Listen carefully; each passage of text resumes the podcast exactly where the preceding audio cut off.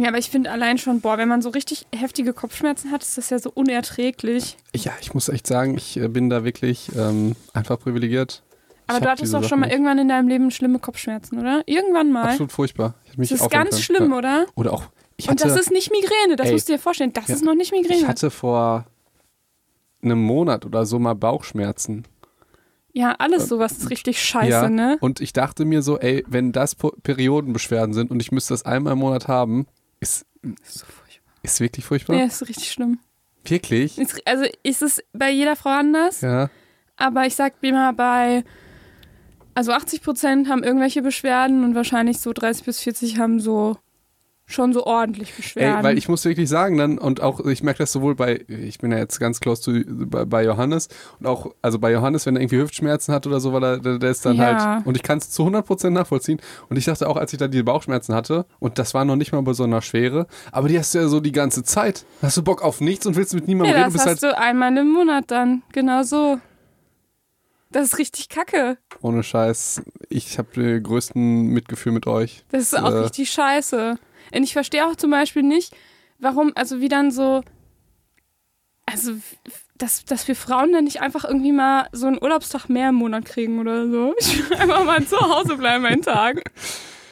Und Ja. das ist wie, ich könnte mich wirklich krank schreiben lassen dafür, weil es wirklich das, das wird so, ja auch gemacht, das darfst du ja nicht vergessen. Ja. Es ist ja jetzt nicht so, dass das nicht gemacht wird. Ja, Ey, aber find- auch absolut zu Recht halt. Ich will da wirklich nicht mit dir tauschen. Es gab äh, eine ja. Studie, ne, Ja. wirklich, wirklich die ganze Zeit.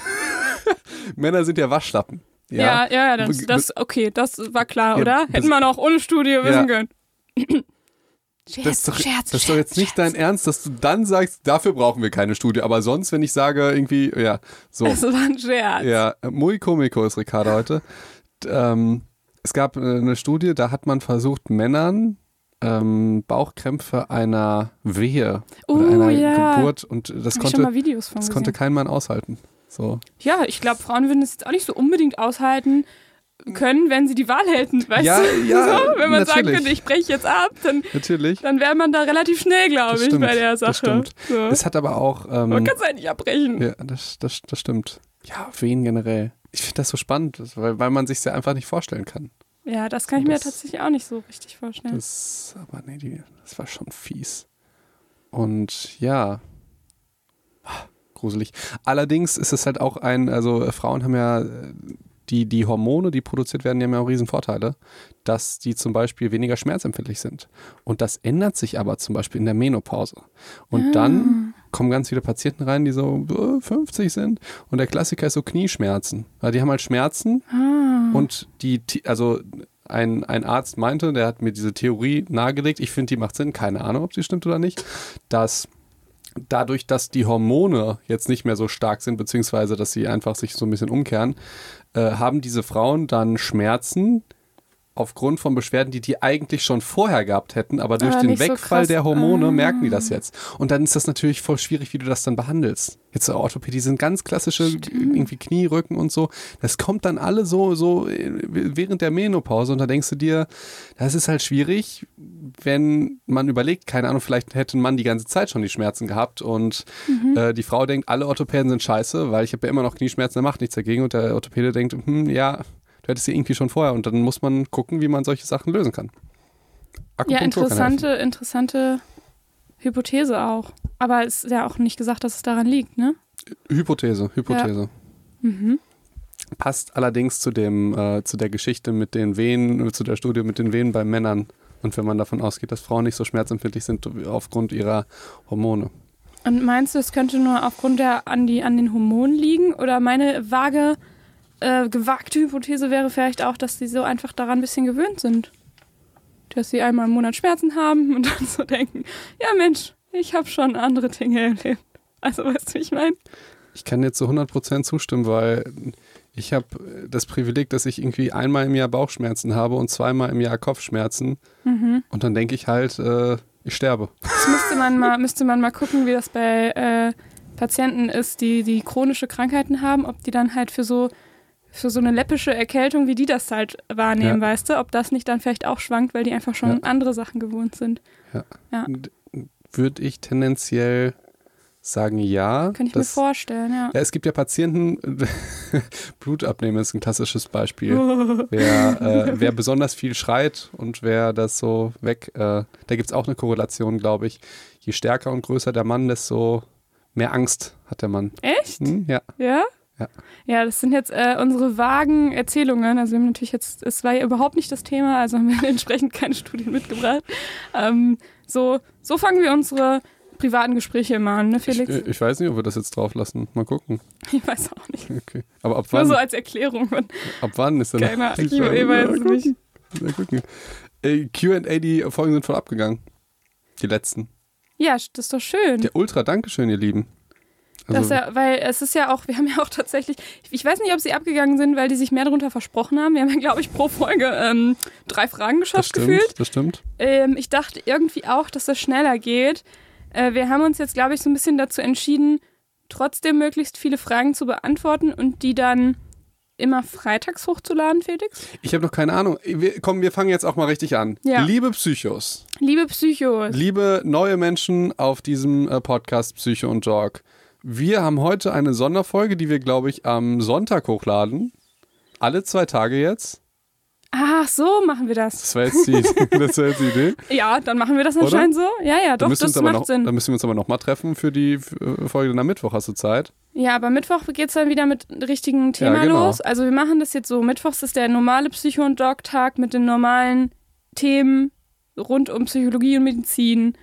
Ähm, und dann zwischendurch werden wir jetzt diese QAs so ein bisschen raushauen. Aber theoretisch ist eine, eigentlich sind es immer Doppelfolgen, die zusammengehören.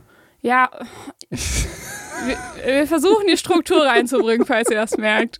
Also, es ist ein Versuch. Es, Guckt einfach rein. Ähm, am besten folgt ihr uns einfach, dann merkt ihr, wenn neue Folgen hochkommen Okay. und ob euch die Ich interessieren werde oder das nicht. alle löschen. Wir müssen einfach die Schwächen zu Vorteilen machen. Liebe Psychos, nach 50 Folgen haben wir uns entschlossen, die Frequenz für euch, weil wir wissen, dass ihr in Corona-Zeit gerade viel Freizeit habt und euch gerne mit dem Psychologie- und Medizinstudium befassen wollt und natürlich auch mit medizinischen Themen, haben wir uns dazu entschlossen, obwohl unsere Zeit wirklich knapp ist, mehr Folgen hochzuladen und genau immer auf eure Bedürfnisse einzugehen. Also wir werden sowohl die klassischen Folgen machen, als auch die Fragen. Und wir werden das Verfahren, was wir nehmen, um da Struktur reinzubringen, ist die sogenannte Randomisierung. Felix hat nur Quatsch erzählt, glaube ich. Nein, Rando ist doch gut. Aber wie meinst du das denn random. jetzt randomisiert? Also randomisiert heißt ja eigentlich zufällig in zwei Gruppen einzuteilen. Ja, genau. Und genau und wir, das machen wir wir. teilen also zufällig unsere Themen auf irgendwelche zufälligen Tage ein, oder was?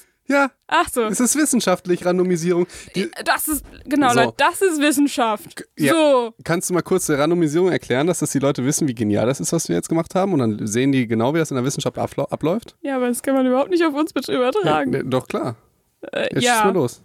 ja, die Idee von Randomisierung ist ja, wenn du zum Beispiel ähm, zwei verschiedene Interventionen irgendwie ausprobieren willst. Also sagen wir mal, ähm, beispielsweise bei der Dankbarkeitsstudie sollten ja ähm, die Versuchspersonen alle ein Tagebuch schreiben, aber in drei verschiedenen Arten und Weisen. Also zum Beispiel Gruppe A sollte das aufschreiben, was, was, äh, wofür sie dankbar ist, Gruppe B, wo sie sich geärgert hat und Gruppe C irgendwie, was so passiert ist Mhm. oder so. Und dann ähm, hat man die Leute, weil man weiß ja jetzt irgendwie nicht, also man könnte ja sagen, es gibt Gruppeneffekte. Also die Leute, die jetzt sich entscheiden, ich möchte die Dankbarkeitsstudie machen, sind vielleicht auch die, die generell schon glücklicher sind Mhm. oder dankbarer sind. Und somit teilt man diese Leute einfach zufällig in die drei Gruppen auf und hat dann hoffentlich möglichst diese dankbaren Personen oder die glücklichen Personen möglichst ähm, genau auf alle drei Gru Gruppen aufgeteilt, sodass sich solche Effekte quasi rausmitteln.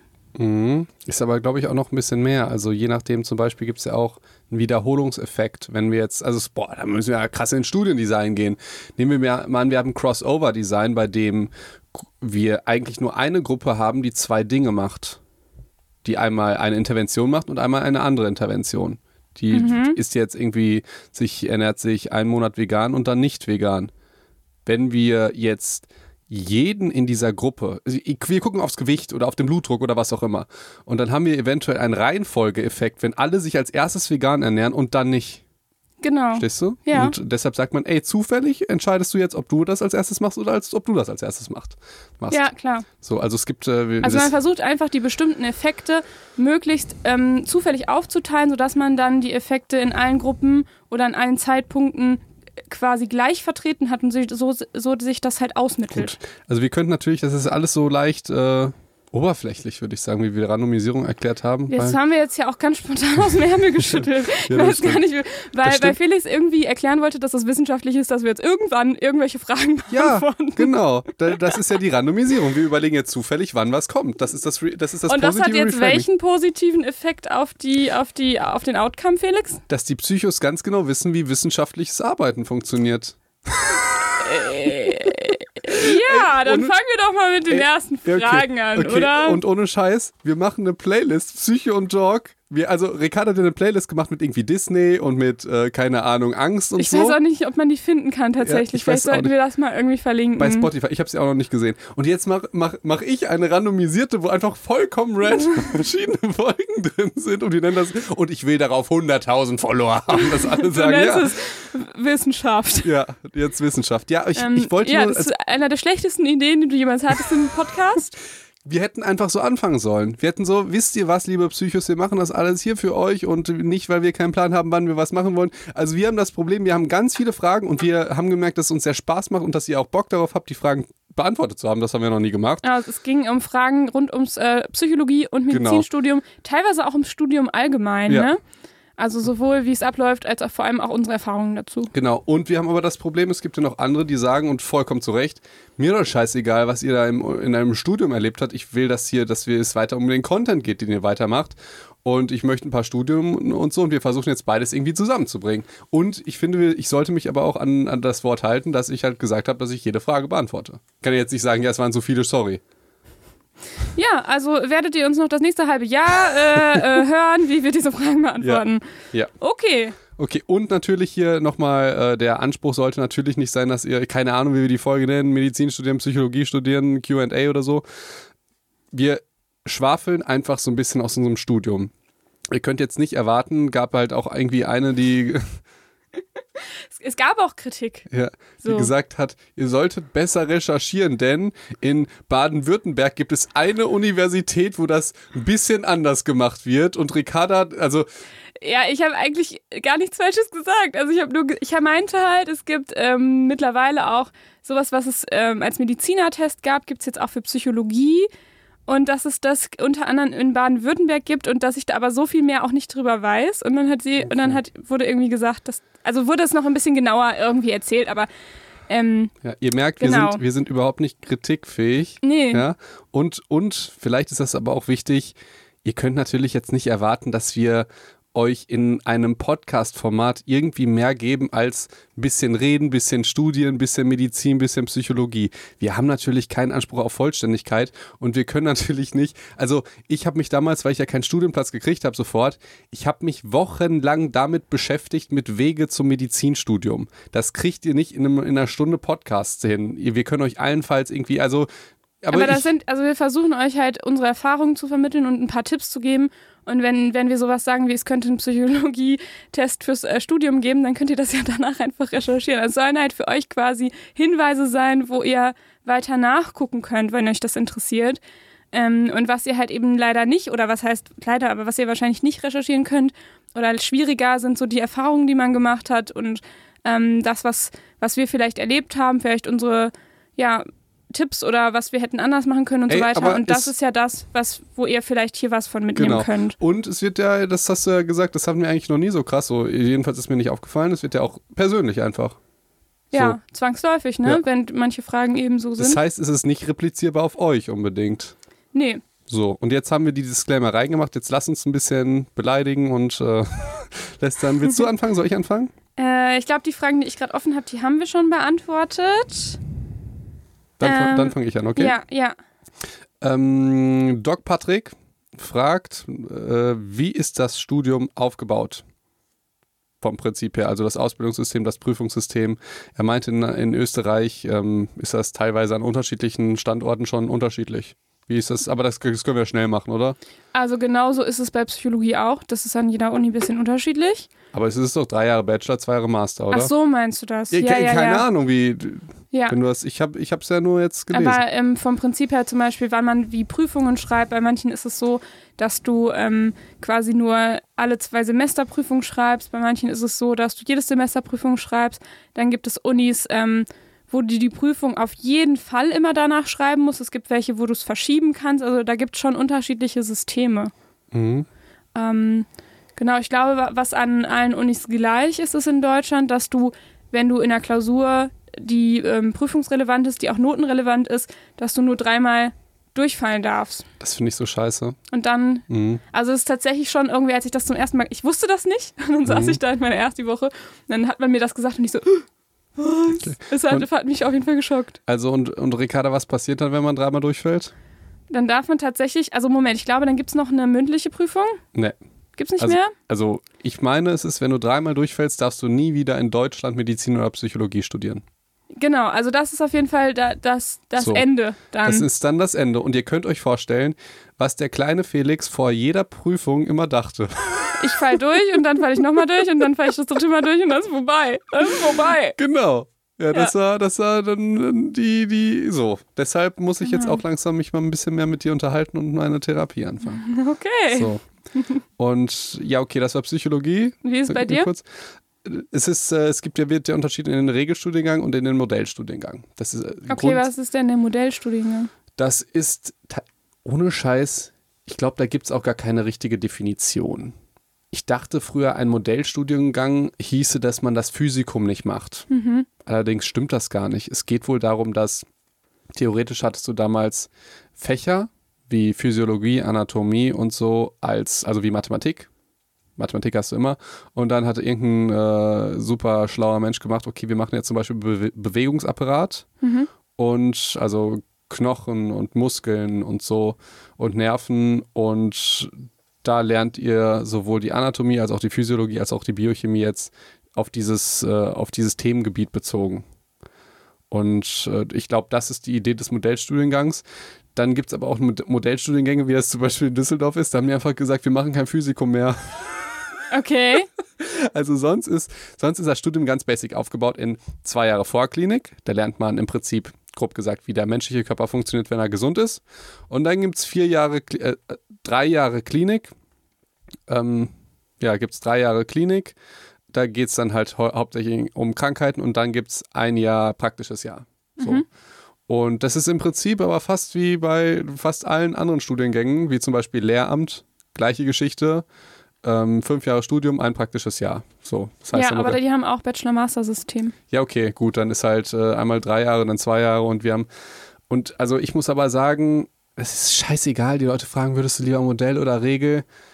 Es kommt dann jetzt ja letztendlich immer drauf an, was für Dozenten du hast und was für Leute du um dich rum hast. Ob das, Hm. wie die, wie das System dabei ist, ist tatsächlich nicht so wichtig. Ja. Ich fand das lustig, dass es manche Universitäten gibt, die ihr, die dann mit dem Physikum aufhören, so, Mhm. und irgendwelche Prüfungen machen, die die selber bestimmen. Das ist, muss man auch sagen, das kann man ruhig kritisieren. Das Physikum ist ja dieses nach zwei Jahren. Genau, dann, das ne? ist das erste Staatsexamen auch. Mhm. Und ich fand das sehr, sehr lustig, weil das haben häufig die Universitäten gemacht, die sehr, sehr schlecht waren im nationalen Vergleich. Oh. Ja, und das ist natürlich scheiße. Und wenn du, äh, wir haben ja, Ricarda, hilfst mir nochmal, wie kann man denn Misserfolg attribuieren? Internal oder external? So. Also man kann im Prinzip sagen, entweder liegt es an unserer Universität, an den Auswahlverfahren, zum Beispiel bei Düsseldorf war, glaube ich, damals, ich weiß nicht, wie es jetzt ist, die haben nur nach Abitur ausgewählt, nur nach Abitur, Ja, nach dem Schnitt. Mhm. Und das hat eigentlich kaum noch eine Universität gemacht. Oder ist die Lehre nicht so gut? Ja, also es gibt ja ganz viele Sachen, die man sich überlegen kann. Oder man kann es external attribuieren. Und da hatte ich häufig den Eindruck. Da, da sagt man, okay, diese Prüfung ist für uns überhaupt nicht repräsentativ. Die Okay. gilt ja für uns nicht. Wir, wir suchen uns was anderes aus. Hat natürlich den tollen Vorteil, dass du überhaupt nicht mehr vergleichbar bist. also das, war wirklich, das ist ja absolut genial. Du hast eine Prüfung, die für ganz Deutschland gilt und sagst, wir nehmen jetzt nicht mehr daran teil, weil Punkt, Punkt, Punkt. Und ich liebe es, diese Argumentation. Ich weiß ja nicht, was die Wahrheit ist. Ja, das ist jetzt nur so eine persönliche Geschichte, die ich bei äh, ein paar Universitäten schon gehört habe. Für die Studenten ist das natürlich richtig scheiße, Weil erstmal andere Studenten denken sich, hm, was macht ihr denn da? Das ist jetzt Ah, nicht mehr und so. wahrscheinlich, lass mich raten, können die nicht so einfach wechseln, oder? Genau, Ja. also das war, ich habe gewechselt. Vielleicht ist das ja auch, das ist bestimmt interessant, weil viele wollen ja dann irgendwie wechseln. Also wenn ihr einen Studienplatz kriegt in einer Stadt und wollt aber lieber in eine andere, könnt ihr meistens nach zwei Jahren wechseln. Deshalb ist es auch wirklich cool, dass es eine einheitliche Prüfung gibt.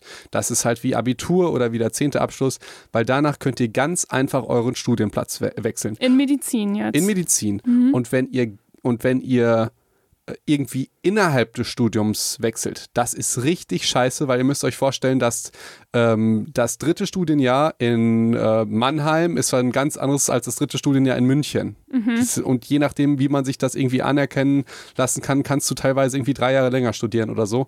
Und deshalb war es praktisch für die Studenten eigentlich geil, dass das eine einheitliche Prüfung ist. ja. Und das zu, also ich halte das für total bescheuert. Ich muss sagen, das Physikum ist eine Prüfung, die halt auch kacke ist. Ich Da fand haben, es, meist, da haben die meisten Angst vor, ne? ja, ich fand es aber, ich muss das sagen, ähm, ich fand, die hat Sinn gemacht. Jetzt hassen Okay. mich alle Medizinstudenten. Äh, Weil ich, Streber. ich fand ich fand's halt cool, dass man, man lernt halt alles und dann wiederholt man das nochmal in einer Prüfung alles zusammen vom menschlichen Körper. Mhm. Und da hatte ich wirklich das Gefühl, ey, so, ich habe den menschlichen Körper so begriffen. So, Ja. was passiert, wenn du was isst? Wie sind die einzelnen Abläufe? Das war echt ein richtig geiles Gefühl. Und ich glaube, Universität Köln, das haben die schon damals seit irgendwie etlichen Jahren gemacht, dass die einfach zum Beispiel Anatomie, glaube ich, haben die einfach nach einem halben Jahr eine Prüfung und dann nie wieder. Mhm. So, und Theo, also ich weiß jetzt nicht, ne, ich, keine Ahnung, ich habe da ja nicht studiert. Ich kann da nur so, so daher philosophieren, also macht mich nicht einen Kopf kürzer, wenn es irgendwie falsch ist. Aber ich hatte den Eindruck, dass wir jetzt auch Anatomie hatten und dann eine Prüfung, aber das Physikum war halt dann nochmal eine Prüfung über die gleichen Inhalte. Also wir hatten zweimal eine Prüfung und einmal eine Prüfung, die all den menschlichen Körper nochmal so ein bisschen zusammenfasst. Und vielleicht ist das halt auch ein positives Reframing, wenn ihr diese Prüfung macht, die wirklich Super scheiße und ätzend. die ist. wirklich super scheiße und ätzend ist, dass ihr sagt, ey, in diesem Moment weiß ich halt echt viel über den menschlichen Körper. Ja. Und ich, ja, ich glaube, das, das war es auch so. Also zwei Jahre, zu, ah, zum Beispiel, ich war, habe aber auch einen Modellstudiengang gemacht in, in ähm, Mannheim, Mhm. die ersten zwei Jahre, aber musste das Physikum halt mitschreiben. Da hast So. du quasi Glück gehabt, weil das hat dich dazu befähigt, dass du überhaupt wechseln konntest. Genau. Ja. Genau. Und, und ja, viele denken, dass Modellstudiengang heißt, dass du das Physikum nicht mitschreibst. Das ist auch manchmal so, aber manch, also je nach Mhm. Uni ist das unterschiedlich.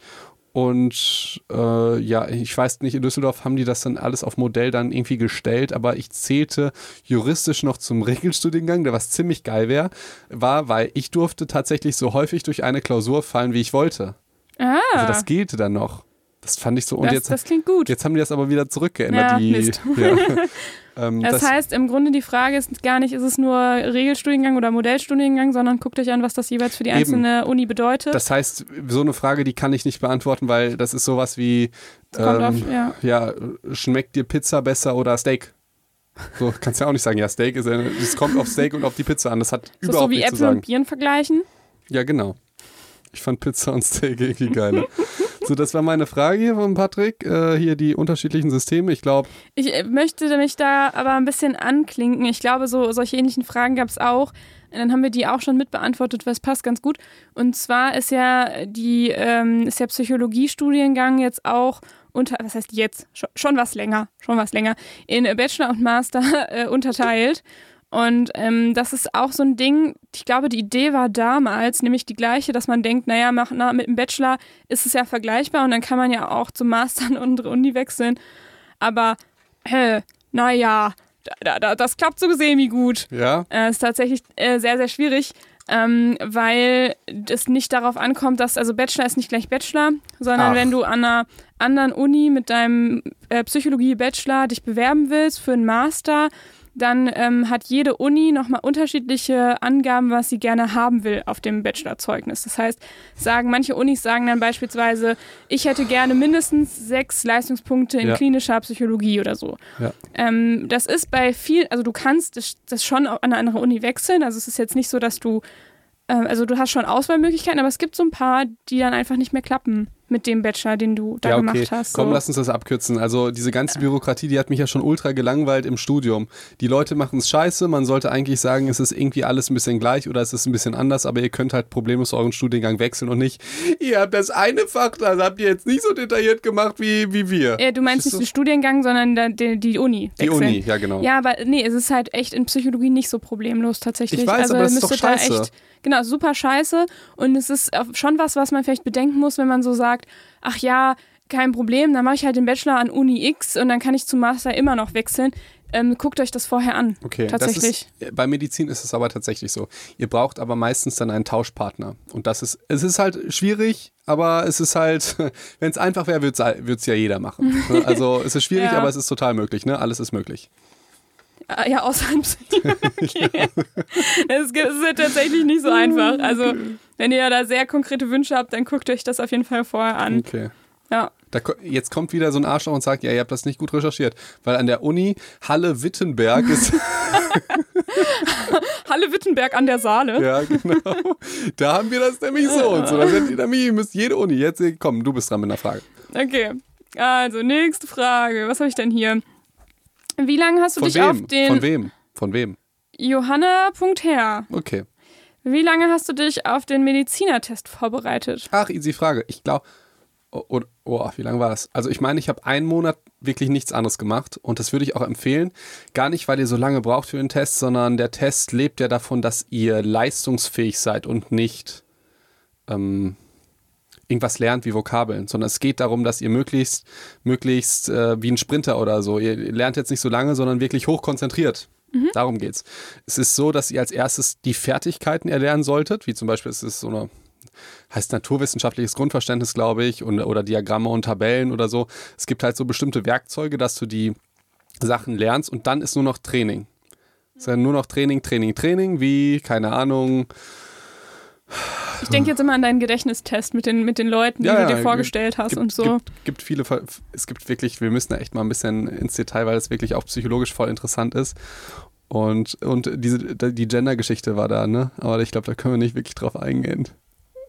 Du meinst, dass ähm, Männer da ein bisschen besser abschneiden? Ja, genau, und warum? Und so. Das können wir auch, glaube ich, nicht. Ja, das kann man auch nicht beantworten, Ja. warum. Nee, das kann man nicht beantworten. Das ist ja, aber Ja. Wenn, wenn, das ist ja sehr lustig erklärt auf Wikipedia, fand ich jedenfalls. Achso, aber Wikipedia hat eine Erklärung dafür. Und es ist ja nicht so, dass Männer da per se besser sind, sondern es gibt Aufgaben, in denen sind Frauen besser, in anderen sind Männern besser. Ja. Was halt interessant war, dass Männer im Verhältnis zu ihrer Abi-Note deutlich besser waren als Frauen. Das heißt, und Frauen. Mhm. Aber es liegt ja schon daran, dass Frauen im Durchschnitt eine bessere Abi-Note haben. Genau, und da muss man, also, ja, können wir ja kurz abschweifen, da muss man ja fragen, ich, ist das jetzt gendermäßig okay, wenn wir davon ausgehen, dass irgendwie Intelligenz und alles Mögliche gleich verteilt ist, dann kann man ja eigentlich nicht sagen, dass in einem Test wie das Abitur oder wie der Medizinertest dann ein Geschlecht viel, viel besser ist als das andere. Ja, ist auf jeden Fall sch schwierig und kann bestimmt an ganz, ganz, ganz, ganz vielen Faktoren liegen. Krass, oder? Kann vielleicht auch daran liegen, dass, äh, weiß ich nicht, Medizinertest eher von Männern entwickelt wird. kann auch sein, dass vielleicht mehr äh, Lehrerinnen an Schulen sind. Also, äh, Die keine dann- Ahnung, die weißt dann, du, die, dann die vielleicht. Frauen, aber das können ja auch Männer sein, die dann Frauen eher bessere Noten geben. Das ist, und vor allen Dingen, was heißt Also, jetzt da besser? kann so viel, pass Genau. so viel passieren, woran es liegt. Und ist es jetzt die Spitze der Abiturienten? Also gibt es jetzt mehr 1-0er oder 1-5er unter den Frauen oder ist der Allgemeindurchschnitt, also wirklich so? Aber ich finde das, das finde ich wirklich spannend, aber ich glaube, es ist nicht podcastable, weil sofort sich alle Leute darüber aufregen und wenn Und weil man es auch einfach, man, es ist, es ist halt wirklich Raterei. Eben. Also es ist ja, aber, und das ist ja das Tolle, das sind ja alle Studienergebnisse. Ja, ja, aber die, So. die, die Gründe sind halt äh, Nee, ja, genau. Und ziemlich. stell dir mal vor, du, du interpretierst dann so eine Geschichte. Da kannst du dich aber äh, an, ans Kreuz nageln dann, wenn du dann irgendwie sowas. So, es gab einen Typ, der Darfst du das sagen, ans Kreuznageln, Felix? Nee, an, an ein Plus nageln. ja. An ein Plus nageln. Das ist. Also, sorry, nochmal äh, zur Antwort. Äh, ich glaube, ich habe einen Monat nichts anderes gemacht und ich habe davor äh, hin und wieder diese Sachen gelernt.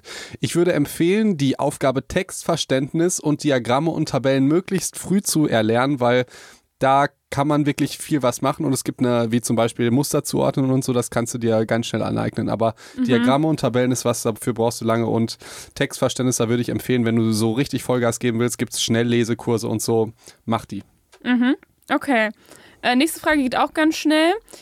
Wie lang geht das alles? Und kann Von man. wem? Äh, Habe ich, hab ich hier rausgeschnitten, Okay. doberweise.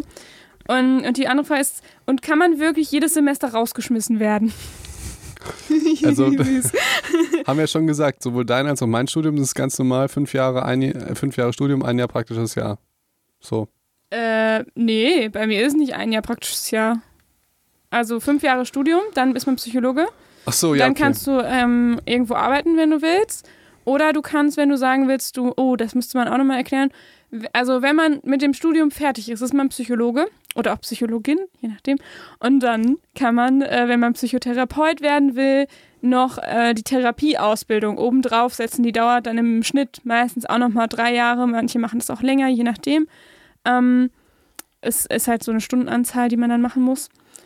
Und die muss man auch noch selber bezahlen. Äh, danach ist man Psychotherapeutin oder Psychotherapeut. Ähm, oder du kannst natürlich auf dein Psychologiestudium nochmal irgendwas anderes draufsetzen, was dich vielleicht nochmal weiter, weiter ähm, beruflich weiterbildet. Zum Beispiel, wir hatten ja auch den Fall irgendwie Rechtspsychologie oder Kriminalpsychologie. Mittlerweile, was die Psychotherapie angeht, kann man ja auch ähm, seit kurzem auch Psychotherapie direkt im Master studieren. Das heißt, nach dem Bachelor in den Masterstudiengang Psychotherapie wechseln. Was? Nein, Mhm. das ist doch komplett Bachelor-Master Psychotherapie. Also ich habe jetzt erstmal nur von Master, es ist ja ganz, ganz neu. Ich, Ich, habe jetzt erstmal, komplett Bachelor-Master Psychotherapie und dann bist du Psychotherapeutin.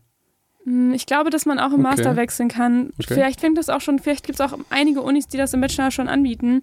Das ist aber auch nicht in jeder Uni. Also wenn ihr das unbedingt machen wollt, dann checkt auf jeden Fall, ist das jetzt ein äh, Psychologie-Studiengang oder ein Psychotherapie-Studiengang. Das ist auf jeden Fall ein Unterschied mittlerweile jetzt. Ähm, und das, das ist relativ neu, deswegen keine Ahnung, wie das mittlerweile abläuft. Okay. Ich habe ja noch die, die alte Version quasi gemacht, ne? Okay, okay, interessant. Und, aber ich finde es, also man kann, man wird nicht einfach rausgeschmissen, ne? Also man muss dann schon, schon mindestens dreimal irgendwie die Klausur, die gleiche Klausur verkacken. Okay, ja, gut. Bei Medizin genau die gleiche Geschichte. Ich dachte nur immer, dass man. nee, so. Marvin Drechsel schreibt: Wie war euer Zeitmanagement? Ja, wir hatten ja sogar Projektmanagement. International Projektmanagement hatten wir schon im Podcast. Äh, Medizin und Psychologie sind anspruchsvolle Studiengänge. Also, wie war die Work-and-Life-Balance? Und äh, ob ihr Tipps habt, wie ich das verbessern kann. Bei mir ist es inzwischen ein großes Problem, weil ich alles außer die Uni vernachlässige. Oh ja. Hat auch viele Likes. Das, äh, das scheint wirklich viele Leute Das zu. finde ich auch eine gute Frage. Go. Ähm, ich habe gerade gesagt, schlecht. ähm, weiß, weiß man, was er studiert eigentlich? Hat er das Ich gehe gesagt? ich geh davon aus, weil er gesagt hat, dass, äh, dass er alles andere sonst vernachlässigt und nicht so viel Zeit hat, dass er Medizin studiert. Also klar, man darf jetzt irgendwie, also ich denke schon, dass Medizin ein bisschen umfangreicher ist. Ich persönlich fand das Psychologiestudium jetzt nicht so umfangreich, dass man dadurch alles andere vernachlässigen müsste. Aber es ist jetzt meine persönliche Meinung. Sieht vielleicht der ein oder andere Psychologiestudent ein bisschen anders. Ähm, aber wir hatten auch irgendwie gesagt, also bei mir gab es zum Beispiel auch mal Tage, die frei waren oder wo nur eine Vorlesung oder so am Tag war. Da sagst du ja, das gab es bei dir gar nicht. äh, drittes Jahr, drittes Jahr gab es das auch. Okay. Drittes Jahr gab es das auch. Ich, doch, also, ne, boah, das Studium, ich merke, ich hatte ja an zwei Orten studiert, das war so verschieden teilweise, dass ich gucke, was jetzt repräsentativ für mich ist. Mhm. Wie wir letztes Mal rausgefunden haben, dass ich halt auch, auch eine Lerngruppe hatte. So, Ja. aber das halt, äh, muss ich tatsächlich nochmal nachdenken. Ich aber weiß, ich also glaube, ich, ja. wo du so gesagt hast, ja, halt, acht Stunden Tag hatte ich ja irgendwie nie, da dachte ich, okay, ich. Also an der Uni, ne? Klar, wenn ja, du klar. dann Doch, das ähm, noch mit Nachbereiten und Lernen und so, dann kommst du ja vielleicht schon irgendwie auf acht Stunden. Theoretisch, weiß ich jetzt gerade Nee, nee. nicht. Aber nicht, ich war ja selten acht Stunden komplett an der Okay. Uni. Also Nonstop. Die, War ersten, sehr, sehr selten. die ersten zwei Jahre safe. Ja. das kann ich sagen. Und das wird aber sich natürlich auch ändern, je nachdem, an welcher Uni das ist. Ähm, aber genau, das war jetzt meine Erfahrung. Und ich habe ja gesagt, am Anfang schlecht, weil ich habe ähm, tatsächlich im ersten Semester das total unterschätzt, wie viel Aufwand das auch noch vom Lernen ist. Ich bin halt zu den Vorlesungen hingegangen, habe irgendwie zugehört, mir was mitgeschrieben und dachte so, das war's dann auch? So? das war ich so, so, so die kleine, die kleine naive Ricarda aus der Schule, bei der das auch so funktioniert hat. Und dann dachte ich so, ach ja, nee, War- war das Studium ist ein nicht so? bisschen anders. Ähm, ja, es ist halt, ich habe schon auch die Klausuren alle bestanden, so ist es nicht. Aber ich habe dann beim Lernen schon gemerkt, wie viel das ist und dass man nicht eine Woche vorher anfangen kann.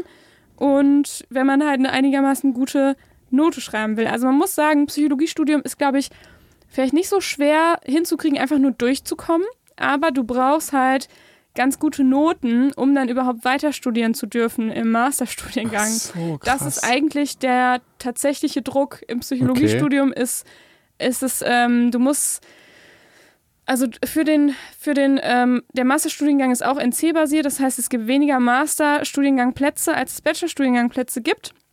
Somit ähm, gibt es immer zu viele Bewerbungen und somit werden die Besten rausgefischt, sodass der NC im Master auch nochmal ganz oft bei 1, liegt. Und Okay. dann Ja, ich hat man gerade, schon Stress. das, das ist im Medizinstudium überhaupt nicht so. Also im Medizinstudium sind die Noten wirklich vollkommen egal. Ja. Das äh, weder äh, sagt das irgendwas aus noch. Ja, ich, ich denke da gerade an einen, der hat sich da immer was auf, darauf eingebildet. Es war wirklich, also, und ob das einen guten Arzt ausmacht, Ja. ja, das so wirklich, vor allen Dingen, na, wir müssen gar nicht so, lang, so, so drauf eingehen. Ja, Zeitmanagement im Medizinstudium, ähm, die ersten zwei Jahre kann ich sagen, da äh, war das bei mir genauso wie bei dir. Also, mhm. Dass man es irgendwie zu, zu leicht auch, also so gedacht hat, ja, schaffe ich schon. ach so, nein, äh, sorry, nein, es war nicht so wie bei dir, Ah, so. sondern wie bei dem Typen, der die Frage gestellt hat. Ah, okay. Ja, Dass Äh, er alles vernachlässigt hat. genau. Und das äh, war tatsächlich so. Das Coole ist allerdings die Semesterferien. Mhm. Die, oh, stimmt, die hatte ich ja, die hatte ich ja so gut wie frei die ersten zwei Jahre, weil ich mein Pflegepraktikum ja davor gemacht habe. Das ist natürlich geil. Das ist ein guter Tipp auch tatsächlich dann, ne? Also macht das auf jeden Fall, macht das, macht das vorher, dann habt ihr tatsächlich dann ein halbes Jahr frei. So, also ihr habt ein halbes Jahr in der Uni und ein halbes Jahr frei. Mhm. So aufgerundet. Und das ist tatsächlich ganz geil, aber sonst weiß ich, wie das ist, wenn ich habe damals sogar, und das ist ja das Krasseste für mich, meinen Trainingsplan so umgestellt, dass ich zweimal die Woche zu Hause trainiert hatte und nur einmal ins Gym. Das war echt furchtbar. Boah, das ist für dich krass. Das, also, Äh, Nur aus Zeitmanagementgründen. und das war die einzige Tätigkeit, die ich hatte. Also ich bin da wirklich, äh, ich habe mir aber auch einfach zu viel Stress gemacht. Das war, vielleicht, vielleicht ist das der beste Psych-Advice. Wie soll ich das sagen? Ich wäre, ich hätte auch mit deutlich weniger Arbeit bestanden und mit deutlich, also mit ein bisschen mehr Lernen. Das, ich war da absolut an meiner Grenze, hätte ich es nicht besser gemacht, weil letztendlich ist bestimmt der Prüfer die Fragen. Und entweder hast du die gelernt oder nicht. Ist Also im Medizinstudium ist es immer so, dass du ein unendliches Wissen hast und, und einfach nicht alles wissen kannst. Und das solltest du auch gar nicht versuchen, sondern und auch durchkommen, das reicht da. ja. Es, ist, es geht da ums Bestehen und nicht um die krassesten Noten und so weiter irgendwas zu bekommen. Das ist total, äh, also total bescheuert, würde ich auch niemandem empfehlen. Dann lieber sich über das Studium hinaus, vielleicht ist das noch was, weil ich dachte immer, du musst halt ja dann dich mit über dem, das Studium hinaus noch mit was beschäftigen, weil das Studium ist ja für alle gleich. Und es gibt unterschiedlich gute und unterschiedliche schlechte Ärzte. Also kann das Studium ja nicht unbedingt, äh, ähm, ja. Und deshalb fand ich das halt auch wichtig, dass man zum Beispiel irgendeinen Sport hat, den man daneben bei noch macht als Ausgleich. So. Ja, ich würde schon auch sagen, ähm, man sollte schon gucken, dass man auch noch Freunde trifft. Also ohne Spaß, ich finde das ganz schön hart. Also wenn, wenn du sagst, irgendwie, du hast irgendwie nur Sport gemacht und gelernt, finde ich das schon bedenklich tatsächlich. Aus psychologischer, aus, äh, aus rein psychologischer Sicht. Ich finde das ähm, ganz schön, ganz schön heftig. So. Was soll ich dazu sagen? Das ist auch kein Tipp von mir, das ist so, wie ich das gemacht habe. Das, ist Okay. auch, das ist auch absolut Also- bedenklich, du hast vollkommen recht. Ich, Ich bin da auch wirklich überhaupt kein Musterbeispiel dafür. Also ich bin da eher das absolute Gegenbeispiel, wie man es vielleicht nicht machen soll. Vielleicht ist das nochmal gut, dass du das gesagt hast. ja. Ich will da auch irgendwie kein, kein Psych, also mein Psych-Advice war irgendwie in der Situation, dass es cool war, dass ich Sport gemacht habe. Aber es hätte mich jetzt eher gestresst, hätte ich jetzt irgendwie mehr Zeit mit noch Leuten rumgehangen, weil ich dachte, ich muss immer lernen. Und wenn ich natürlich jetzt irgendjemandem sagen können, ey, du musst nicht immer lernen, weil bei mir jetzt auch wirklich keinen Unterschied gemacht. Du gehst dann, das ist ja das Frustrierende, gehst in eine Klausur rein, öffnest die, hast sechs Wochen gelernt und nichts anderes gemacht und denkst dir, was sind denn das für Fragen? Da hätte ich aber auch im Jahr nicht mit gerechnet, was, weil du weißt ja nicht, wo die Priorität des Prüfers liegt. Ja. So, so keine Ahnung, Bewegungsapparat, da geht es für mich darum, wie halt, was passiert, wenn ich jetzt meinen Arm hebe, welche Muskeln sind da aktiv, welche Knochen sind da, wie, wie sind die von Nerven Und angesteuert. wie war das für den Prüfer? Der meinte, dass es wichtig ist, Leistenbrüche zu lernen. Und also wirklich, und das, das ist was, ja, das kann Kommt natürlich. man nicht drauf. So, ist, Ich- nicht, ist nicht so Genau, das, eingängig. ist, das ja. ist ja nur ein Beispiel, aber das, der hat mir dann auch gesagt, weil wir haben uns privat dann un, unterhalten noch, ja, und wenn Studenten dann im Bewegungsapparat, ja, wenn die wirklich nichts, nichts können, ja, und ich, dann möchte ich denen wirklich auch wirklich helfen, dann ist so die letzten Frage, komm, Leistenbrüche kennst du doch, oder? Ja, aber du weißt ja jetzt nicht, ist das jetzt wichtig oder ist es jetzt wichtig, dass du äh, weißt, wenn ich aufstehe, welche Muskeln bewege ich da oder, Ja. äh, oder was ist das mit dem Gehen? Das ist halt ganz schwierig herauszufinden und deshalb gut, dass du sagst, das ist bedenklich. Ich bin da wirklich kein leuchtendes Beispiel und würde mich da schämen, da einen Tipp zu geben. Ich würde sagen, mach, also der vielleicht der, wenn ich daraus lernen könnte, der größte Stress des Studiums, der findet in deinem Kopf statt. ja, ist das finde ich ist schon auf jeden Fall wichtig, ähm, weil bei mir ist irgendwann diese Stressfalle tatsächlich zugeschnappt, so am Ende des Bachelor-Studiengangs, als alle um mich herum unglaublich sich verrückt gemacht haben, was diese Kacknote angeht und dass man dann so denkt, oh mein Gott, dann kriege ich keinen Masterplatz und was soll ich dann tun? Dann habe ich drei Jahre umsonst studiert. So. Und das ging halt bei jedem ab. So und irgendwann hat es mich auch erwischt. So. Ähm, und das macht einen schon fertig. Einfach so dieses Wissen, so ich muss jetzt irgendwie eine Eins von Komma schreiben, das ist, es ist echt, äh, boah, also das, das war echt dumm, finde ich, dass ich mich da so an, hat anstecken lassen. Äh, ich glaube auch, dass das gar nicht so einen großen Unterschied macht, ob man sich da stresst oder nicht. Ähm, und was, was irgendwie auch wichtig ist mit, naja, der Stress ist vor allem in deinem Kopf, ist, niemand zwingt dich ja in der Regelstudienzeit genau nach Studienplan zu studieren. Ja. So. Und das wäre für mich vielleicht, vielleicht ist das, kann das für den einen oder anderen auch ein Tipp sein, sich zu überlegen, wenn ich mir das irgendwie leisten kann, ähm, ein bisschen länger zu studieren. Also ist ja immer ein Problem mit BAföG manchmal oder so. Ähm, aber wenn ich es mir vielleicht leisten kann oder vielleicht dann in der Zeit ein bisschen irgendwie nebenberuflich was mache oder so, um mir das Aber- zu aber- finanzieren. Aber auch äh, lösungsorientiert. Also da nicht, wenn ich mir das nicht leisten kann, sondern so, was ist das Schlimmste, was passiert und es ist möglich, länger zu studieren, weil wenn du durchfällst, ist dann die Frage, okay, hast du jetzt vier Jahre umsonst studiert oder ich sag jetzt mal Worst Case, nimmst du einen Kredit auf oder so. Ja, zum ich, Beispiel. ich möchte nur, dass die Leute lösungsorientiert sind und jetzt nicht überlegen, warum genau die das jetzt nicht können. Das ja, aber wenn man halt merkt, so man ist jetzt schon über, durch eine Prüfung durchgefallen und man hätte dann die nächste, im nächsten Semester irgendwie drei Prüfungen mehr, ähm, dann, dann spart euch das doch auf und macht das halt ein Jahr später. Also, so weißt du, Ja. dass Ja. man das von vornherein, kann man auch ruhig einplanen, länger zu studieren. Also ich finde das überhaupt nichts Schlimmes. So, und da soll man, muss man sich halt selber überlegen, äh, ob, ob es einem das vielleicht wert sein könnte, ne? dass man vielleicht ein bisschen stressfreier durchs Studium kommt und dann vielleicht ein bisschen länger macht. Ähm, oder ob man es durchziehen will, weil man vielleicht andere wichtige Gründe hat, weiß man nicht, ja. Aber das ist, ähm, aber ich, ich niemand sagen, zwingt euch. Ich muss, ich muss da sagen, damit hättest du mich niemals gecatcht. Ich hätte gesagt, wenn eine Prüfung kommt, dann muss ich die auch äh, bestehen in der Zeit. So. Aber man kann es auch einfach auch sich nicht für die Prüfung anmelden und die ein Jahr später machen. Bei Medizin ist das nicht so mit Anmelden und so. Da bist du immer drin. Naja, Das okay. Vielleicht, da müsstest du dich aktiv abmelden. So. Oder Aber ich, kannst ja auch, ich du weiß- hast ja keinen keinen Fehlversuch. ehrlich gesagt, ich weiß gar nicht, wie das geht, aber ich habe das einfach nie in Du Erwägung hast das gezogen. einfach nie gemacht. Ja. Aber das ist schon was, worüber man sich Gedanken machen soll. Gerade im Studium, ist doch scheißegal welches Studienfach. In vielen Studiengängen ist das möglich, dass man sich einfach wieder abmeldet oder sich gar nicht erst anmeldet, sodass man schon sehr viel selbst in der Hand hat, wie man sein Studium gestaltet. So.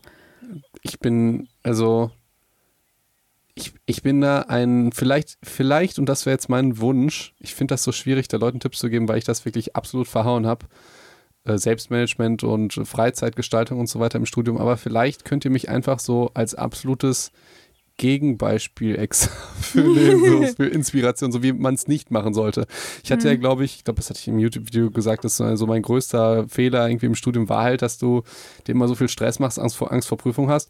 Dann studierst du sechs Jahre, denkst dir, hm, hast irgendwie alles bestanden, außer eine kleine Ausnahme und hattest aber irgendwie eine Kackzeit, so.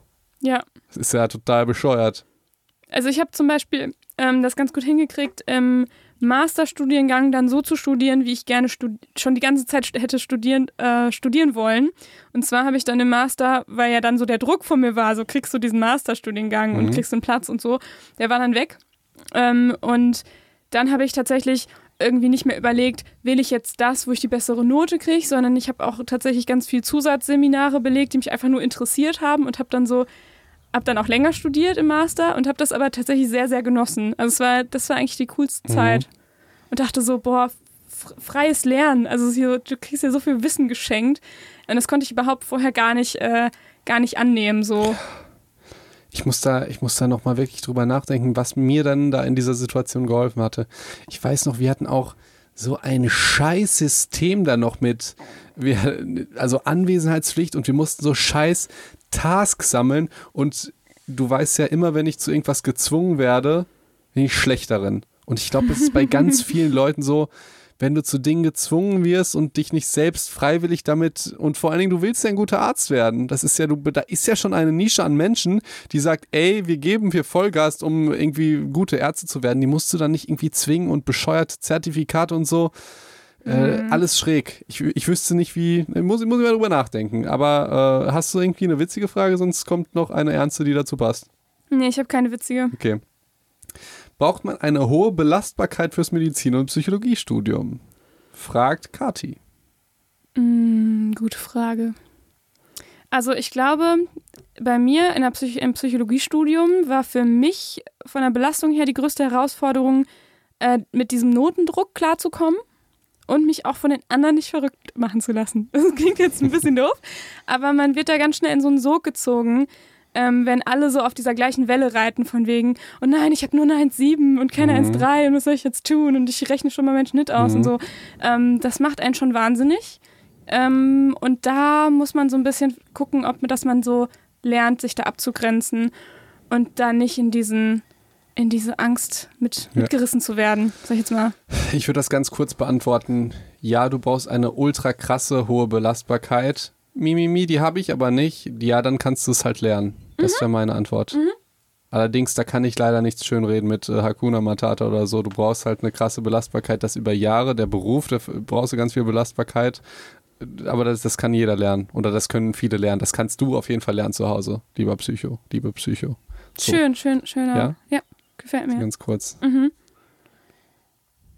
So, hast du eine schöne Frage?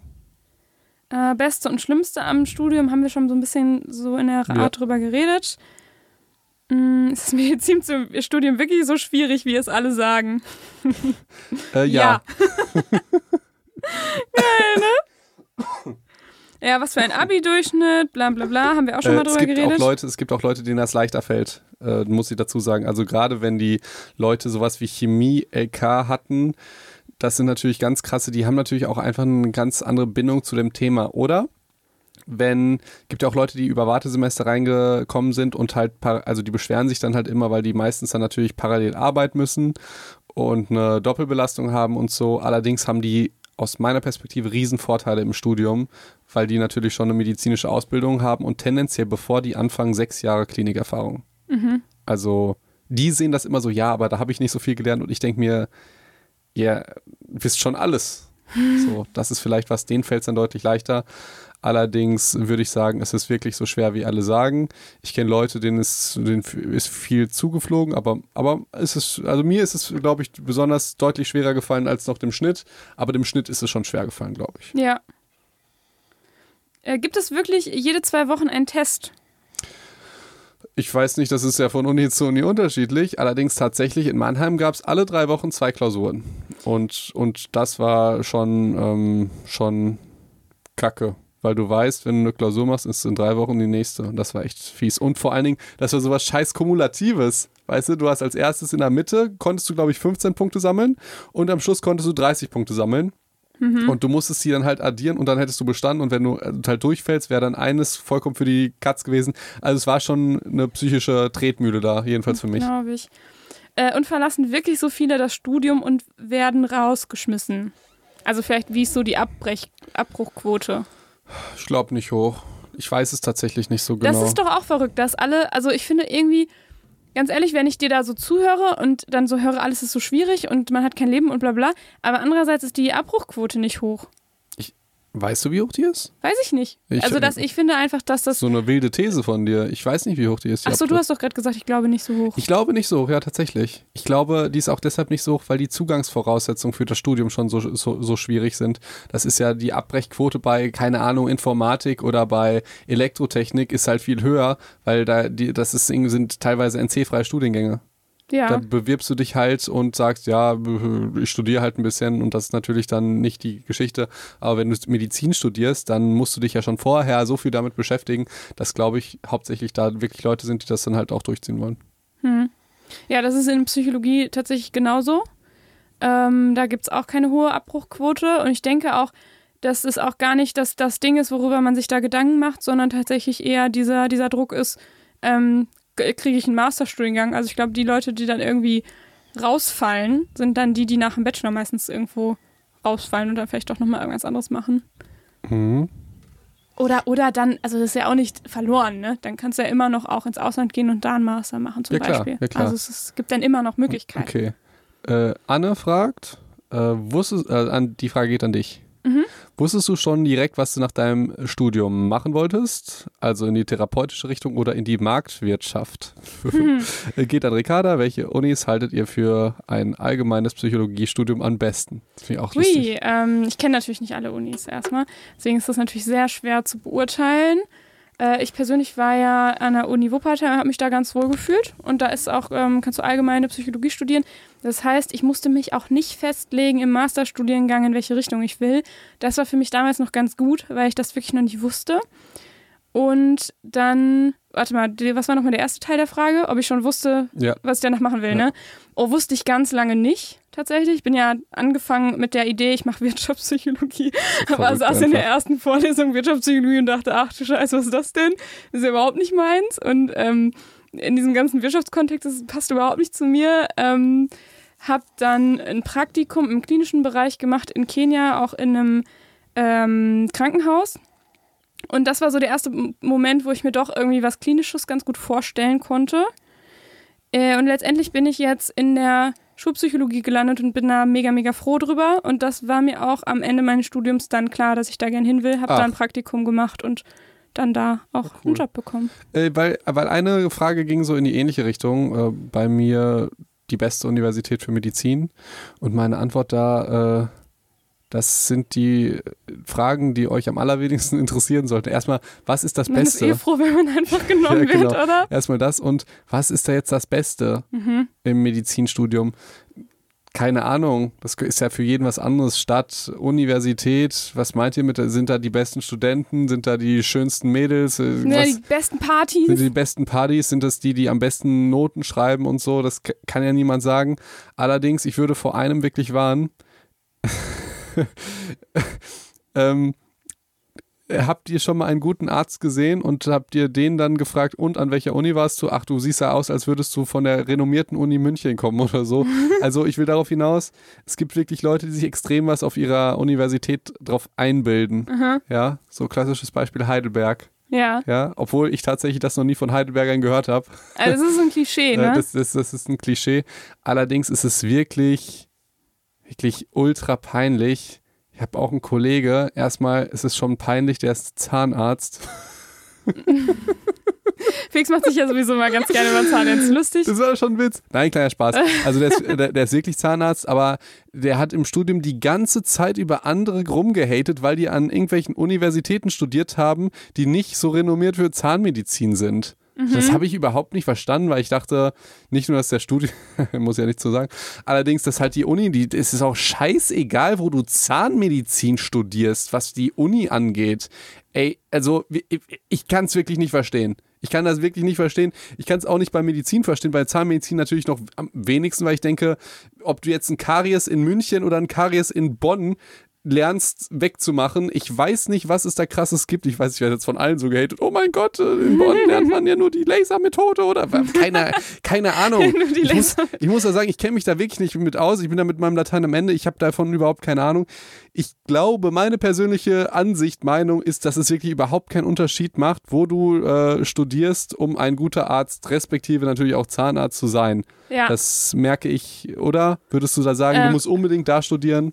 Nee, in der Psychologie ist es ähm, allerdings nur so, das sollte man vielleicht so ein bisschen mit beachten, dass manche Unis ähm, eben keine, nicht so wirklich nur allgemeine Psychologie anbieten. Das heißt dann Psychologie, aber die sind dann schon sehr stark in irgendeine Richtung ausgerichtet. Also schon sehr stark klinisch ausgerichtet oder sehr stark ähm, Arbeitsorganisationspsychologie mäßig ausgerichtet oder so.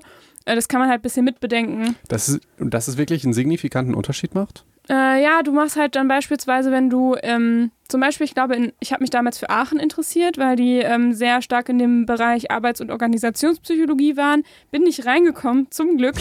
ähm, und äh, da wäre es, glaube ich, äh, lass mich nicht lügen, aber es kann dann gut sein, dass sie dann kaum klinische ähm, Seminare angeboten haben und dann hätte man vielleicht zu wenig klinische Leistungspunkte gesammelt, um danach einen klinischen Master zu machen, weißt du? Okay. Das verstehe. ist dann halt schwieriger. Verstehe. Und deswegen. Okay, vielleicht vergesst ihr einfach, was ich gesagt habe. Ich habe davon keine Ahnung. Ich hätte gedacht, das macht überhaupt keinen Unterschied bei Medizin.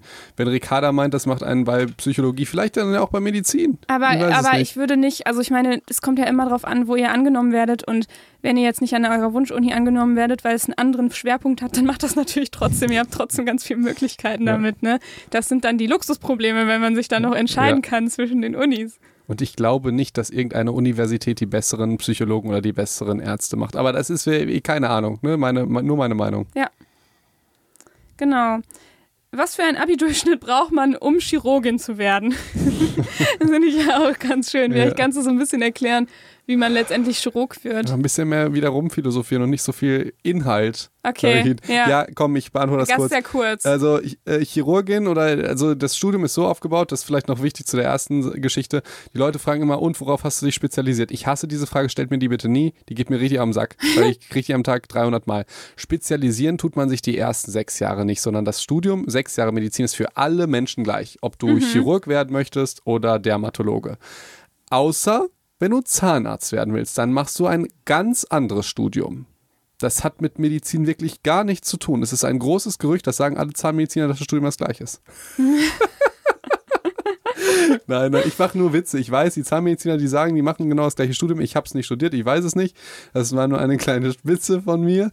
Allerdings sonst wirklich jeder andere Facharzt, Dermatologie, Chirurgie, Kinderarzt, Radiologe, ähm, Allgemeinmediziner, die haben alle die, die gleichen sechs Jahre Medizinstudium verbracht. Das ist wichtig. Und danach könnt ihr euch dann spezialisieren auf das Fach Kinderheilkunde, äh, Dermatologie oder so. Oder zum Beispiel auch Chirurgie. Und du brauchst halt die Note natürlich. Es war die Frage, welche Note brauchst du, um Chirurgin zu werden, oder? ja, genau. Du musst natürlich einfach erstmal einen Medizinstudium Platz kriegen. Und wenn du dann fertig bist, also nach sechs Jahren, da bin ich jetzt gerade, dann kann ich mir überlegen, ey, was, welche Fachrichtung möchte ich machen? Und bei mir ist das, ich finde Orthopädie und Fachchirurgie ultra geil. Ich finde aber zum Beispiel auch Allgemeinmedizin geil. Allerdings wäre ich ja immer der Typ, der möchte, dass es noch eine weitere Fachrichtung gibt für proaktive Medizin, Ernährung und Sportmedizin. Ich möchte, dass das ein Facharzt wird und das ist eins meiner Lebensaufgaben. Das als Facharzt überhaupt auf die Beine zu stellen? Ja, genau, weil du musst dir vorstellen, das heißt, du machst den erst und dann machst du den Facharzt. genau. Äh, du musst dir vorstellen, es gibt, vielleicht ist das noch ganz interessant, es gibt Fachrichtungen und Fachärzte und dann gibt es Zusatzbezeichnungen. Zum Beispiel Arzt für Naturheilkunde oder Arzt für Sportmedizin. Das ist was ganz Lustiges, weil der Unterschied ist, wenn du einen Facharzt machst in Orthopädie, kostet dich das circa nach deinem Studium, ich meine, fünf Jahre extra Zeit. Ich meine, es sind fünf oder sechs Jahre mindestens dann hast du schon zehn oder elf Jahre eine Ausbildung gemacht. Für eine Zusatzbezeichnung, da fährst du nach Borkum, das ist so eine Arztfortbildungsinsel, machst da irgendwie zwei Wochen ein bisschen Sportmedizin, dann bist du Ar- Arzt für Sportmedizin. Also Ah, das ist, das ist, äh, ich weiß natürlich nicht, ob es jetzt Sportmedizin jetzt genauso ist, vielleicht musst du auch ein paar Mal mehr hin, aber es gibt einen riesen Unterschied zwischen Zusatzbezeichnung und Fachrichtungen. Wie Ah, ja. wenn du jetzt Hautarzt bist, dann hast du auch Dann irgendwie vier, ein fünf Jahre. Facharzt. Genau, Ja. ein bisschen Facharzt. Allerdings diese Zusatzbezeichnung, die du dann immer siehst. Arzt für Naturheilverfahren, Akupunktur, Ernährungsmedizin, das sind halt Zusatzbezeichnungen und die sind halt, das sind Weniger halt so, so Wochenendseminare dann und Facharzt an sich. Und vielleicht ist das noch wichtig, Allgemeinmedizin ist auch ein Facharzt. Die Leute Mhm. denken, dass jeder dann Allgemeinmediziner ist. Das stimmt gar nicht. Das wäre auch total fatal, wenn ich jetzt schon Ja. Allgemeinmediziner bis, bin, sondern ihr braucht dann tatsächlich, ihr müsst genauso einen Facharzt in Allgemeinmedizin machen. Und das Coole ist, deshalb finde ich das auch, das auch ganz nice, dass du halt fast alles irgendwie machen kannst. So, weil du, du hast halt so einen groben Überblick von allem und dabei jetzt keine spezielle äh, Fachrichtung. So, deshalb finde ich das tatsächlich ziemlich genial. Ähm, das ist jetzt meine Frage. Was ist der Unterschied zwischen Allgemeinmedizin und Internist? Ich dachte, Internist ist ein Facharzt für innere Medizin. und ähm, was ist mein Hausarzt? Ist der Allgemeinmediziner oder Internist? Ähm, es gibt tatsächlich Hausärzte, die auch gleichzeitig Internisten sind. Aha. Das hat dann nochmal, du musst dir gucken, wie viel du dir anrechnen lassen kannst in deiner Facharztausbildung. Dann okay. musst du, glaube ich, nochmal noch mehr Jahre innere Medizin machen. So Okay. Kardiologie oder so. Je nachdem, Aha. was du da dafür machst. Ja, spannend, okay. Ich habe ich hab eine witzige Frage Oh, endlich. von äh, Bean Sins. Ich war mal mit Medizinerstudenten feiern. Wie kann ich jemals wieder einem Arzt vertrauen, nach dem, was ich gesehen habe? ja, endlich. Das ist dann die letzte Frage für heute, oder? Ich, ich glaube schon, ja. Ich fand es heute überraschenderweise wirklich langweilig. Ich fand es auch langweilig. Ich glaube, wir haben uns die Kritik zu Herzen genommen, dass wir, dass wir es irgendwie nicht ordentlich rübergebracht Ach, haben. Gut, dass wir jetzt diese Frage noch zum Schluss bekommen ja, haben. Dann gucken wir, Danke an dich, Beansins. So, gut. Dann gucken wir uns gleich nochmal Fragen an und machen ein bisschen knalligere Fragen, wo wir ein bisschen mehr reden können und weniger hier das Inhalt. Vieles kann man ja auch googeln. Und dann machen wir auch bald wieder eine richtige Psychotalk-Folge, ne? Auf jeden Fall. Gut. Was ist mit Verschwörungstheorien? Findest du die gut? Ja, also ich finde Verschwörungstheorien an sich nie so gut. Ich finde die voll gut. Aber ich finde die spannend, dass es sowas gibt. Und ich glaube, dass man da ganz, ganz viel zu sagen kann. Okay. Da habe ich auf jeden Fall Bock drauf. Okay, dann lese nochmal die Frage vor oder lies für die Germanisten da draußen. Ja, warte. Warte, jetzt bin ich schon wieder zugeklappt. Ich war mal mit Medizinerstudenten feiern. Wie kann ich jemals wieder einem Arzt vertrauen, nach dem, was ich da gesehen habe? In Klammern Spaß, ja. Smiley. Ja? Ich kann es sehr gut verstehen. Es gibt auch einen Arzt äh, hier äh, in unserer Stadt, der ist auch immer. ja, wie, wie soll ich das sagen? Du wirst kritisiert, wenn du als Arzt Social Media machst und äh, teilweise auch, wenn du es absolut seriös machst und und zeigst, ich meine, wenn man jetzt auf meinen Kanal geht, der ist natürlich jetzt nicht so seriös, aber ich mache ja, ich zeige ja auch, ey, Medizin ist mein Ding. So, Ernährung ist mein Ding, Gesundheit ist mein Ding, Sport ist mein Ding, das, dafür lebe ich, Medizin ist mein Ding, das äh, strahle ich ja so aus. Und es gibt Ärzte, die meinen, nur weil die nicht online tätig sind, würde niemand wissen, wie viel Quatsch die machen in dem echten Leben, verstehst du? Das sind dann, das, oh, ja, online, wie du so mit, äh, mit äh, Informationen an die Öffentlichkeit und ich denke, was laberst du denn für eine Scheiße? Jeder weiß doch, wie viel du am Saufen bist, Party machst und sonst irgendwas am Samstagabend und du kannst ja unmöglich montags eine nüchterne OP machen, wenn du immer noch Rest, äh, verstehst du? Ja? Verstehst du? Und das ist dann. Ich hoffe schon. Ich hoffe so, schon, dass die deshalb, das sehr nüchtern sind. Deshalb auch diese, diese soziale Medien oder so Geschichte vielleicht versuchen die, sollten die Menschen versuchen, im echten Leben einfach gute Menschen zu sein oder sich gut zu verhalten oder so, anstatt zu überlegen, wie sie online wirken. Und yeah, verstehst du so? Yeah, ja, ich will nicht, dass so viel online, ja, dann mach doch vielleicht den ganzen Blödsinn im echten Leben nicht. Allerdings, ich kann ihn da wirklich verstehen. Das ist teilweise auch komisch, weil man denkt ja immer, dass Ärzte irgendwie besondere Menschen sind. Das denkt man bei vielen Berufsgruppen, glaube ich. Ja, oder dass Ärzte besonders lieb sind oder dass zum Beispiel, ich glaube, statistisch äh, begehen halt genauso viele Polizisten wie Nicht-Polizisten Straftaten. Also, ja, es hat halt mit deiner Persönlichkeit dann nicht genau, mehr so genau. viel zu tun, ne? Genau. Und ich hatte auch das Gefühl, dass Ärzte oder Medizinstudenten eher so sind, work hard, play hard. Also, dass sie sich halt ultra natürlich viel lernen, aber dann sich halt weg ballern wie sonst was. Ich muss allerdings sagen, ich finde nicht, dass dann, dass das dann schlechte Ärzte sind oder so, sondern Ärzte sind halt, das ist das Image, das hat sich ja auch geändert von dem Gott zu halt ganz normalen Menschen. Mhm. Ähm, ist das halt total normal und ich, äh, weil es ist ja, glaube ich, von ihm auch ein Spaß. Es gibt ja Menschen, die das wirklich wirklich dann sagen, zu so einem Arzt würde ich nicht mehr gehen. Ich glaube, das hat sich aber auch dann bei den Patienten geändert. Und ich habe den Eindruck, dass eher, wenn du authentisch bist und wirklich so 100% ehrlich, dass die Patienten dir dann auch mehr vertrauen, mhm. als wenn die, du den, den Gott symbolisierst. ja, außer wenn du halt betrunken zur OP kommst, ne? Ja, natürlich, aber das ist ja, dann solltest du halt nicht so authentisch sein, ne? Nee. Dann musst du dich ja ein bisschen äh, verstellen. Und dann solltest du vielleicht einfach die krank melden, lieber. Ja, genau. Das wäre schon ganz gut. So, dann solltest du dich ja ähm, dann solltest du dich ja äh, dann verstellen, wenn du halt wirklich dann betrunken bist. Allerdings, also zur OP. Aber es ist ja überhaupt nicht schlimm, wenn du dich betrinkst. Die, ich finde nicht, dass er sich verstellen soll. Er soll nicht dahin gehen, Felix. Er ja, soll nicht diese äh, scheiß OP machen. Das, das, du machst mir gerade ein bisschen Angst, wie sich so irgendein so ein Chirurg, der voll besoffen ist, sich so verstellen, na ja, heute alles gut und so. Es gab doch damals schlecht geschlafen. Äh, diese, diese äh, Videos immer von Simon Gose, Johann, wo er als, äh, wo er im Pilotenoutfit zum Flughafen gegangen ist, damit eine Pulle Wodka und hat dann gesagt, ja, ich fliege euch gleich und so. Scheiße. ja, das, hat schon, das war schon lustig. Nein, ähm, ich kann die, die sehr gut verstehen. Ich finde es auch sehr witzig, aber Ärzte sind natürlich ganz normale Menschen. Auch, okay, jetzt sind wir ein bisschen wieder traurig. Man denkt auch häufig, dass Ärzte besonders gute Menschen sind, weil die sollen ja Menschen helfen und ich kann euch sagen, das ist falsch. Also es gibt genauso gute Menschen wie schlechte Menschen unter, unter die, die, den Ärzten und das weder das Studium noch das Berufsbild sagt wirklich leider gar nichts aus. Was ist sagt, für ein Mensch bisher? Sagt nichts aus, sagt das aus, dass er fleißig ist. Aber die Beweggründe, fleißig zu sein, vielleicht macht er das nur wegen Geld. oder Ja. nur wegen Macht oder nur wegen Weiber oder so. Also, also das, das weiß man wirklich nicht und ich habe da wirklich auch schon, äh, ja, ähm, war traurig und wirklich schockiert auch einfach, dass, dass nicht jeder dann ein gutes Herz hat, wie man das eigentlich ja denkt, Ja. finde ich so. Ja, denkt man vielleicht, ja. Ja, aber eigentlich witzige Frage. Also ich frage mich das auch manchmal und äh, ich, wenn ich an meine Ärzte denke, ich weiß zum Beispiel, einer besäuft sich auch sehr gerne oder macht verrückte Sachen und so und äh, das ist für mich aber der beste Arzt, vollkommen unabhängig davon. Ja. So. Ich, ich denke auch immer an sowas, dass man generell von Berufsbildern komplett falsche Ideen früher hatte. Also wenn ich jetzt zum Mhm. Beispiel, erinnerst du dich noch, wie du als Schüler deine Lehrer gesehen hast? Also ich habe irgendwie immer gedacht, also gefühlt, natürlich wusste ich, dass das nicht stimmt, aber gefühlt sind die in der Schule und gehen dann in irgendeinen Schrank und gehen dann am nächsten Morgen wieder da raus. Ja, Also so, die haben kein Privatleben, denkt man irgendwie immer, ne? So, die sind nur Lehrer. Ja. Dann ist man so total schockiert, wenn die auf einmal irgendwo auftauchen, wo man die nicht erwartet hätte.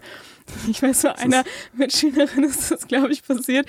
Die hat ihren ähm, Lehrer dann ähm, in der Sauna gesehen. Das ist Ja? so, ja, Verrückt. das ist so das Schlimmste, was man so als Schüler Verrückt. irgendwie. Ich finde das ganz, ganz furchtbar. War sie da auch Schülerin?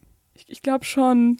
Ich weiß nicht mehr. Also es ist eine Okay. lange, also schon lange her, ja. Aber ähm, das sind so Dinge, so da denkst du als Schüler, das kann ja nicht passieren, weil der hat ja, der ist ja nur in der Schule, der Lehrer. So, Das stimmt. der, der hat ja, der geht doch nicht in die Sauna. Stimmt. Was soll der denn Ich da? glaube, ich glaub, das ist bei Ärzten aber genau das Gleiche, wenn du die Ärzte dann siehst. Ich habe auch damals, als ich irgendwie 16 war, dann mal den Arzt gesehen im, im Gym. Das war auch irgendwie einfach komisch. Vor allen Dingen, du hast ja noch, als Arzt hast du ja noch diese Schweigepflicht. Ich weiß gar nicht, ob du offen zeigen darfst, dass das dein Patient ist. Wäre ja auch wirklich, nehmen wir mal an, du bist jetzt, ich, du bist jetzt spezialisiert auf äh, Penisverlängerung. ja.